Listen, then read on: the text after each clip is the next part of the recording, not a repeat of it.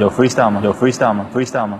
在这个差不多的城市，拿着差不多的工资，过着差不多的日子，开着差不多的车，上着差不多的班，在差不多的路上听着差不多调频，那些差不多的节目，说着差不多的人。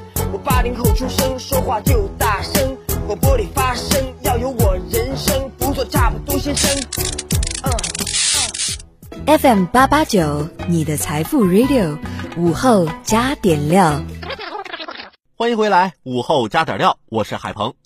再来说件让人看了很气愤的事儿：孙某和金某夫妻二人在上海奉贤合开了一家劳务中介公司，结果介绍出去的一个工人在工地摔伤，孙某夫妻赔了三十万，两人为此捉襟见肘。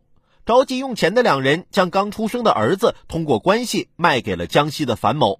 没多久，金某开始想念儿子，便想通过报警把儿子要回来。目前，孩子已经被找回，参与买卖的人员都被抓获且被判刑。其中，孙某获刑三年，缓期三年；金某获刑两年零六个月，缓刑两年零六个月。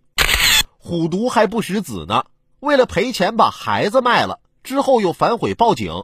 这是把孩子当成个交易的筹码吗？孩子长大了，知道实情了，他会怎么想啊？这场闹剧值得人们警醒。为人父母啊，知不知道自己的言行会对孩子产生什么样的影响？那天我问我妈：“妈，为什么我的五官看着这么扁平呢？”我妈告诉我：“可能是因为你小时候一直趴着睡觉吧。”那妈，你怎么不顺手给我翻个身呢？我爸这时在旁边来了一句：“嗨，你小时候长得可丑了，你妈看见了害怕。”